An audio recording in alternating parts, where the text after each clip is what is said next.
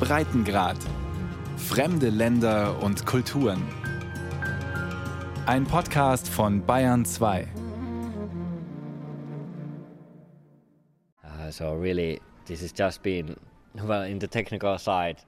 Nico Suvisilter liest noch schnell seine WhatsApp-Nachrichten, informiert sich, wie das Wetter morgen aussieht in Südfinnland und ob sein Lieblings-Eishockey-Club schon wieder verloren hat. Suvisilter, 28, ein kleiner Mann mit Brille auf der Nase, hat sich für die Mittagspause mit einem Freund in der Sibelius-Konzerthalle verabredet, einem futuristischen Holzbau am Stadtrand von Lahti. Die 120.000 Einwohnerstadt eineinhalb Autostunden nordöstlich von Helsinki gelegen, ist vor allem bekannt als europäischer Ski-Hotspot. Dass die eher unscheinbare graue Industriestadt weltweit auch ganz weit vorne ist, wenn es um Nachhaltigkeit und das radikale Einsparen von CO2 geht, ist nicht unbedingt auf den ersten Blick ersichtlich. Quasi als Beweis öffnet Nico Suvisilter stolz eine App auf seinem Smartphone. Ich sehe hier auf einen Blick meine individuellen CO2-Emissionen. Die App erkennt und speichert automatisch, wie ich mich fortbewege, ob ich gehe, mit dem Rad fahre, das Auto nehme oder einen Zug. Nur Fliegen fehlt noch. Das System macht noch Fehler, ist aber lernfähig. Nehmen wir den heutigen Tag. Hier sieht man, dass ich gegangen bin. Dann waren zwei Stunden ohne Bewegung. Dann habe ich den Bus zur Arbeit genommen. Wenn ich das jetzt anklicke, sehe ich genau auf einer Karte, wo und wie lange ich unterwegs war und dass ich mit der Busfahrt anteilig 1,1 Kilogramm CO2 ausgestoßen habe. Nico Suvisilter ist einer von 600 Testnutzern und Nutzerinnen der CO2-App in Lahti. Sinn und Zweck des städtischen Projekts? Die Teilnehmer können sich auf ihren Alltagswegen durch die Stadt virtuell verfolgen lassen und erfahren, wie viel schädliches CO2 sie dabei produzieren. Grundsätzlich stehen dabei jedem Bewohner, jeder Bewohnerin 17 Kilogramm CO2 pro Woche als eine Art Budget zur Verfügung. Die genaue Menge wird allerdings an die jeweiligen Lebensumstände angepasst. Sind Kinder im Haushalt, die zur Schule gebracht werden müssen? Wohnt man im Zentrum oder in einem Vorort? Nico Suvisilters Budget zum Beispiel liegt bei 21 Kilogramm CO2, weil er Vater von zwei kleinen Kindern ist. Und wenn ich unter diesem Limit bleibe am Ende der Woche, dann bekomme ich Punkte in einer Art virtuellen Währung gutgeschrieben. Uh, Alle vier Wochen kann ich das dann einlösen für Bustickets, eine Tasche oder eine Fahrradreparatur. We have a marketplace here. Das Ganze ist ein Pilotprojekt, nicht eins von vielen, sondern tatsächlich weltweit das erste seiner Art. Seit Mitte 2019 sind die Testnutzer mit der App in Lahti unterwegs. Aktuell sammeln und untersuchen Klimaforscher der Technischen Universität Lapenranta Lahti die Anwendungsdaten und führen Interviews mit den Teilnehmern. Die ersten Erkenntnisse seien positiv, heißt es. Eine App, mit der Nutzerinnen und Nutzer ihren CO2-Fußabdruck messen können, eine nette digitale Spielerei im technikaffinen Finnland, so scheint es. Doch die Smartphone-App ist Teil eines Gesamtkonzepts, mit dem Lahti seine Emissionen drastisch senken will. Die Stadt hat dabei schon seit langem eine Vorreiterrolle übernommen, ist eine Art Klimaschutzlaboratorium am nordöstlichen Rand der EU.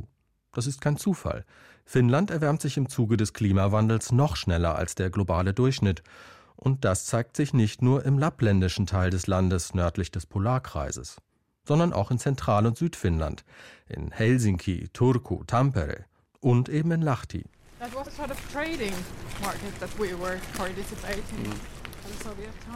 Nein, Winter könne man das nicht nennen, sagt Sara Vauramo und blickt in den trüben Himmel über Lahti. Es ist ein etwas verregneter Märzmorgen, kurz bevor die Corona-Krise auch diesen Teil Europas erreicht.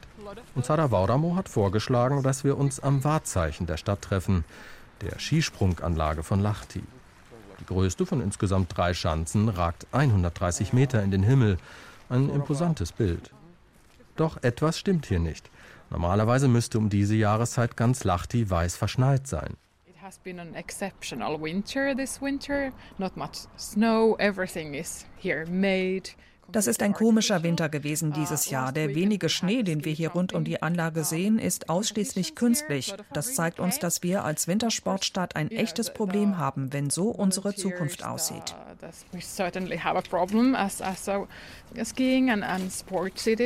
Mit Problemen umgehen, damit kennen die Menschen sich allerdings aus in Lahti. Die Stadt war über Jahrzehnte so etwas wie die verlängerte Werkbank der Sowjetunion. lieferte Holz und Metall hinter den nahen eisernen Vorhang. Als der fiel und die russische Wirtschaft in den 1990er Jahren am Boden lag, verloren auch viele finnische Fabriken ihren Absatzmarkt. Die Arbeitslosenzahlen in Lahti hätten vor der Jahrtausendwende bei fast 30 Prozent gelegen, erzählt Sara Vauramo im Schatten der drei Sprungschanzen, dem Wahrzeichen von Lahti. Those questions were in the margins eines muss man sich klar machen, Umweltfragen waren damals in den 90er Jahren ja noch gar nicht so im Fokus. In Lahti mussten wir aber etwas tun, gerade weil wir so stark unter der wirtschaftlichen Depression litten. Die Stadt hat sich dann entschieden, in Richtung Nachhaltigkeit zu gehen und ich war total überrascht, als ich 1999 nach dem Studium von Helsinki nach Lahti gezogen bin. Da gab es schon eine funktionierende Mülltrennung, acht verschiedene Behälter, viel früher als in Helsinki oder anderen finnischen Städten. Das war eine richtig ziemlich große Sache zu der Zeit.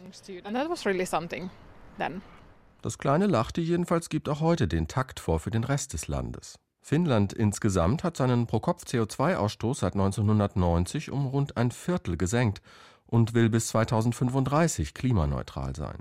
Zehn Jahre später als Lahti, aber immer noch deutlich früher, als es der von der Europäischen Kommission entworfene European Green Deal vorsieht. Die EU peilt das ferne Jahr 2050 an, um klimaneutral zu werden. Finland aims to be climate neutral by 2035. The first thing we must do is to say goodbye to fossil fuels. Finnland müsse sich zuallererst von fossilen Treib- und Brennstoffen verabschieden. Das betont Premierministerin Sanna Marin immer wieder, wie hier Mitte März 2020 beim World Leaders Forum in New York. Seit Ende 2019 ist die Sozialdemokratin Regierungschefin in einer Fünf-Parteien-Koalition mit grüner Beteiligung. Marin ist 35 Jahre alt und damit nicht nur die jüngste Ministerpräsidentin in der Geschichte Finnlands. Sie ist auch die jüngste amtierende Regierungschefin weltweit und hat auch die meisten Schlüsselpositionen in ihrem Kabinett mit jungen Frauen besetzt. Bildungsministerin Andersson etwa ist noch jünger als Marin selbst, 32 Jahre alt. Schon die Vorgängerregierung unter Marins Parteifreund Antti Rinne hatte die Bekämpfung des Klimawandels weit vorne in ihr Regierungsprogramm geschrieben. Für Marin ist das Thema eine Herzensangelegenheit. Sie war auch schon vor ihrer politischen Karriere im finnischen Umweltschutz aktiv. So even though this uh, warmed Ministerin für Umwelt und Klimawandel im Kabinett Marin ist die Grünen-Politikerin Christa Mikkonen. An diesem Morgen ist die Ministerin etwas in Eile, hat den Interviewtermin eine Stunde früher angesetzt, weil sie sich am Nachmittag in Brüssel noch mit ihrer deutschen Amtskollegin Schulze trifft. Svenja, wie Mikkonen fast freundschaftlich sagt. Die Ministerin blickt aus dem Fenster und stellt fest, 10 Grad plus und Nieselregen im winterlichen Helsinki. So ein Wetter sei natürlich keine Katastrophe, aber sicherlich ein Vorbote dessen, was den nordischen Ländern in den kommenden 10, 20 Jahren bevorstehe. Uh, Wir wissen heute, dass der Klimawandel in Finnland Realität ist, dass dieser Teil der Welt sich schon um zwei Grad Celsius erwärmt hat. Und es gibt ja Berechnungen, dass die arktischen Regionen sich dreimal so stark erwärmen wie südliche Gefilde. Das sieht man auch ganz konkret, wenn wir uns die Natur hier bei uns anschauen. Neue Spezies, Vögel und Bäume wandern ein und Arten, die es früher nur in Südfinnland gab, tauchen plötzlich weiter nördlich auf. Und mit der Erwärmung treten auch neue Krankheiten bei Tieren und Pflanzen auf. Uh, um 2035 klimaneutral zu sein, hat Finnland laut Mikkonen einen sehr strikten Fahrplan entworfen. Kernziel aller Maßnahmen sei dabei, die Emissionen müssen runter. Uh, uh, Nehmen wir den Energiesektor. Hier haben wir schon vor einigen Jahren beschlossen, dass wir bis 2029 keine Kohle mehr verbrennen wollen. Und es ist gut möglich, dass wir den Kohleausstieg sogar noch schneller schaffen, weil viele Kraftwerke früher als geplant vom Netz gehen. Dann ist Torfverbrennung ein großes Thema in Finnland, vor allem im ländlichen Raum. Das haben wir viel zu lange vernachlässigt like a blind spot for Finland for many years. Das Heizen mit Torf macht tatsächlich 15 Prozent des gesamten jährlichen CO2-Ausstoßes in Finnland aus. Darum soll die Torfverbrennung bis 2030 um 50 Prozent zurückgefahren werden. Im selben Zeitraum sollen mehr Gas- und E-Autos auf die Straße. Gleichzeitig soll das Schienennetz ausgebaut werden. Finnland wolle so auch die Verkehrsemissionen halbieren, erläutert Christa Mikkonen und verweist noch auf das Orland-Archipel. Die weitgehend autonome Inselgruppe vor der finnischen Westküste soll künftig komplett auf fossile Energieträger verzichten und zu 100 Prozent auf Windkraft umsatteln. Ein Modellversuch.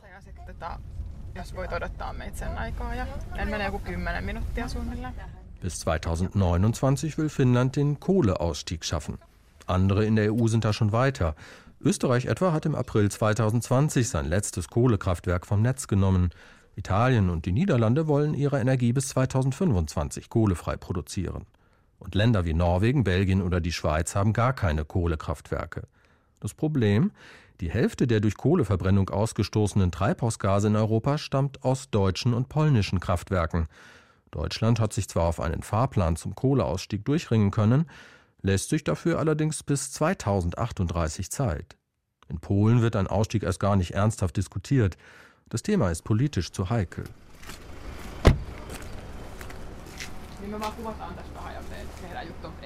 Die europäischen Zahlen und Fakten kennt auch die Ökologin Sara Vauramo aus der Stadtverwaltung Lahti ganz gut.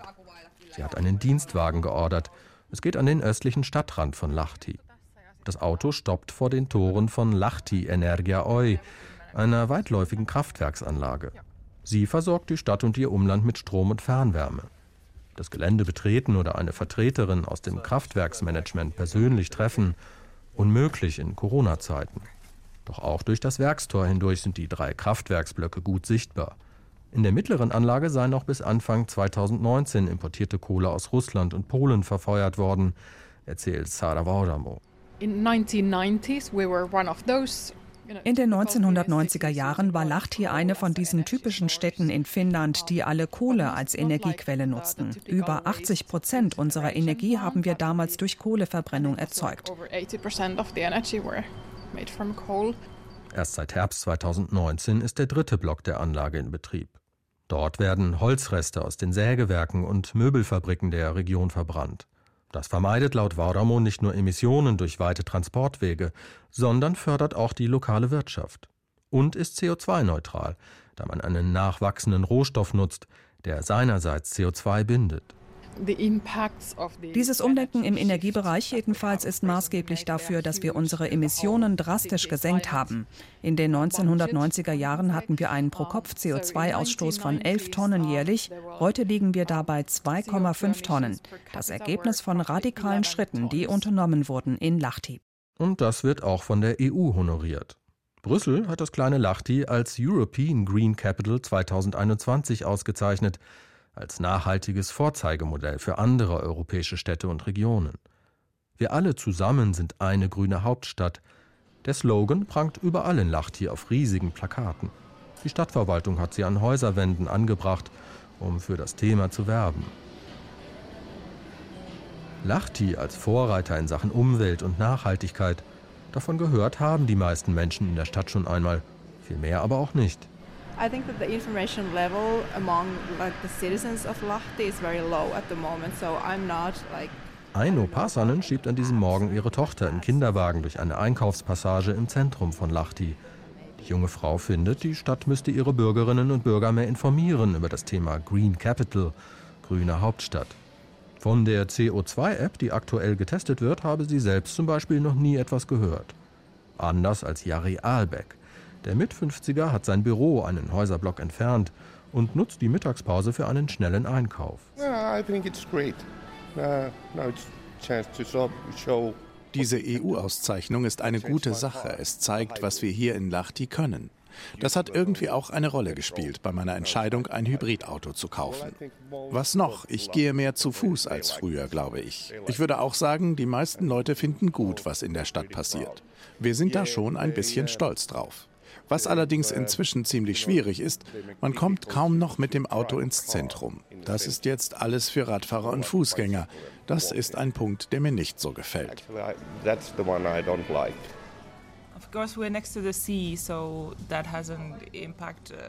Über die Begegnungen und Eindrücke in Lahti spreche ich mit Laura Kohlemeinen. Die 25-Jährige sitzt in einem hippen Café im Zentrum von Helsinki und nippt an einem Kräutertee. Ihre Uni ist gleich um die Ecke. Laura studiert Jura und ist wahrscheinlich das bekannteste Gesicht der finnischen Klimabewegung. Ilmastovevi, Klimatod heißt die Kampagne, die sie Anfang 2019 gestartet hat. So when the IPCC 1.5 degrees report came out in Finland and the Finnish media started Als der Weltklimarat 2018 verkündete, dass die globale Erwärmung auf 1,5 Grad begrenzt werden muss, um das Schlimmste zu verhindern, da war das plötzlich eine andere Diskussion hier in Finnland. Bis dahin ging es immer darum, was kann ich als Einzelne tun? Recycling, weniger fliegen, weniger Fleisch essen und so weiter. Jetzt ging es aber um das Große und Ganze. Was muss die Gesellschaft tun? Wie ändern sich die Strukturen? Und so war es auch bei mir persönlich. Es hat irgendwie Klick gemacht im Kopf und mir war klar, dass ich nicht so weitermachen kann wie vorher. Just go on with my own life and my own, own business and pretend that everything's fine. Schnell fiel Lauras Blick damals auf zwei politische Großereignisse in Finnland. Die Parlamentswahlen im Frühjahr 2019 und die finnische EU-Ratspräsidentschaft in der zweiten Jahreshälfte 2019. Beides wollte sie nutzen, um das Klimathema in der Öffentlichkeit und in der Politik ganz weit nach vorne zu bringen. Sie verfasste eine Petition dazu, kontaktierte Freunde, Firmen, ehemalige Kollegen. Schnell war sie gefragte Gesprächspartnerin im Radio und Fernsehen, bekam umsonst Werbezeiten auf den Bildschirmen der U-Bahn in Helsinki. So we gathered, gathered uh, 60,000 people and uh 60.000 Leute haben die Petition unterschrieben. Über 200 Organisationen standen hinter uns. Nach den Wahlen gab es dann eine Unterschriftenaktion bei einem Musikfestival in Helsinki und eine junge Frau sagte auf einmal, ich bin übrigens die Tochter des Ministerpräsidenten. Der war gerade frisch im Amt. Ich konnte sie überreden, einfach ihren Vater anzurufen und ein paar Tage später bekam ich tatsächlich einen Anruf von seinem Büro. Ich will das nicht überbewerten, aber es war einfach cool und zeigte, dass wir da einen Draht Draht nach ganz oben gefunden hatten. Natürlich, sagt Laura Kohlemeinen, sei das auch eine dieser typisch finnischen Geschichten, die zeigen, die Welt ist klein, die Wege sind kurz in einem Land mit nur fünfeinhalb Millionen Einwohnern. Doch ihre Kampagne hat tatsächlich etwas in Gang gesetzt. Das bestätigen auch Regierungsvertreterinnen wie die grüne Umweltministerin Christa Mikkonen. Diese Klimabewegung ist ganz entscheidend hier in Finnland. Sie hat dafür gesorgt, dass Klima- und Umweltthemen bei den Wahlen im Frühjahr 2019 ganz vorne auf die Agenda gelangt sind und Klimaschutzziele explizit im Regierungsprogramm stehen. Das ist ganz klar auch das Verdienst dieser jungen Leute. Und es ist wichtig, dass sie weitermachen, um von unten Druck bei politischen Entscheidungen zu machen. Mikkonen verweist darauf, dass sich auch die finnische Wirtschaft inzwischen stark auf die Themen Klimaschutz und Klimawandel einstelle, stärker als das vielleicht andernorts in Europa der Fall sei. Was das konkret bedeutet, zeigt sich in Espoo, mit 280.000 Einwohnern die zweitgrößte Stadt im Land nach der Hauptstadt Helsinki. In Espoo steht Matti Penti an diesem Morgen mit Schutzhelm und Brille vor einem 40 Meter hohen Kran, an dem ein riesiges Bohrgestänge hängt. Penti war früher Schiffsbauer. Heute arbeitet er für ST1. Das Energieunternehmen mit Sitz in Helsinki betreibt über 1400 Tankstellen in Skandinavien und Polen, besitzt eine eigene Ölraffinerie. Ein Auslaufmodell des fossilen Zeitalters, so scheint es. Mit Öl und Benzin jedoch hat Matti Penti wenig am Hut. Das Thema, das den 57-Jährigen umtreibt, heißt Erdwärme. We are looking at a drill that has been drilling the world's deepest uh, geothermal wells. Was wir hier sehen, ist die weltweit tiefste geothermische Bohrung, die es je gegeben hat. Wir sind hier zum ersten Mal in der Lage, zu kommerziellen Zwecken in eine Tiefe von sechs Kilometern vorzudringen und wir wollen ab Mitte 2021 Fernwärme mit der Anlage produzieren. Es gibt zwar durchaus tiefere Bohrungen, allerdings nur zu wissenschaftlichen Zwecken. 50 Prozent der Fernwärme in Südfinnland werden in Kohlekraftwerken produziert. Helsinki alleine hat fünf solcher Kraftwerke. Das größte davon hat einen CO2-Ausstoß Ausstoß von 1,2 Millionen Tonnen pro Jahr. Und wir wollen hier zeigen, dass es auch alternative Wege gibt, Wärme zu produzieren.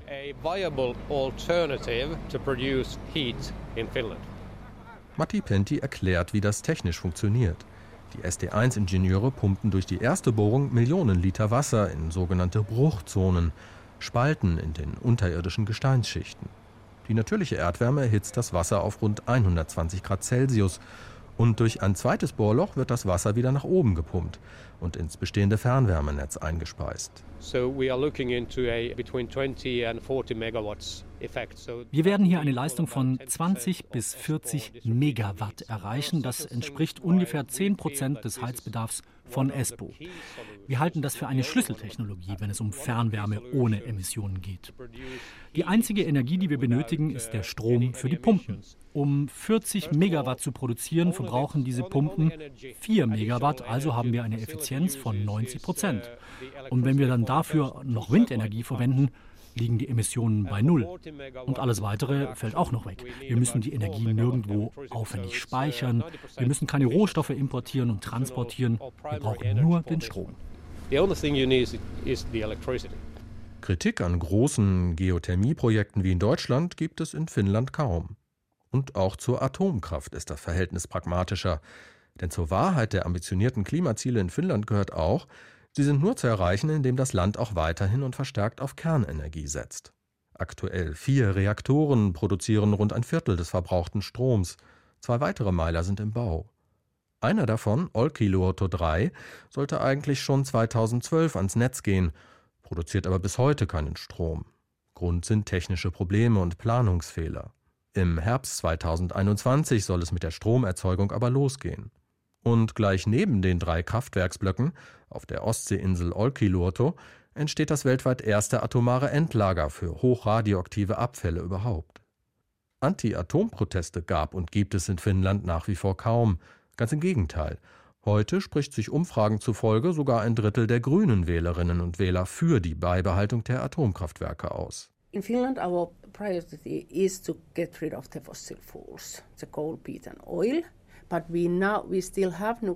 Uh, uh, Atomkraft sei einfach eine notwendige Übergangslösung, um wegzukommen von Kohle, Torf und Öl, sagt Umweltministerin Christa Mikkonen. Wenn überhaupt, werde man künftig nur noch kleine, dezentrale Atommeiler planen. Dass Deutschland nach der Nuklearkatastrophe von Fukushima einen ganz anderen Weg beschritten hat, will Mikkonen nicht weiter kommentieren. So why was this? Maßnahmen auf regionaler Ebene, smarte technologische Ansätze und ein pragmatischer und nicht ideologischer Blick auf Kernkraft oder Geothermie. So will Finnland dem Klimawandel entgegentreten. Allen voran die grüne Europahauptstadt Lahti. Dort steht Sara Vauramo inzwischen auf einem langgezogenen Holzsteg am Ufer des Vesijärvi, was übersetzt so viel bedeutet wie Wassersee. In ihrem Rücken erstreckt sich ein großes Waldgebiet, das den See vom Stadtzentrum trennt. Sie führe Besucher der Stadt auch immer an den Vesijärvi, erzählt Sarah, denn der See verdeutliche, dass sich schon viel zum Positiven verändert habe, dass das Eis aber immer noch brüchig sei. Und das meint die Stadtentwicklerin im Wortsinn. Usually it's like 40 centimeters of ice Normalerweise hat der See im Winter eine Eisdicke von 40 Zentimetern. In diesem Jahr waren es 5 Zentimeter, wenn überhaupt. Dann auf den See zu gehen, wäre jedenfalls viel zu gefährlich. Heute ist das ein Naherholungsgebiet für die Leute hier. Das Wasser ist absolut sauber. Früher war das anders. Vor 30 Jahren war das eine gesperrte Zone mit einem hohen Zaun um den gesamten See, eine Industriezone. Dem See ging es sehr schlecht durch die Abwässer der Fabriken, die hier früher standen. Heute gehört der See wieder uns. Er ist ein Stück Lebensqualität und auch ein sehr sichtbares Symbol für die Veränderungen in Lahti. Und er erinnert uns immer daran, dass wir unsere Natur gut behandeln müssen. And that reminds us of the importance of treating our nature well.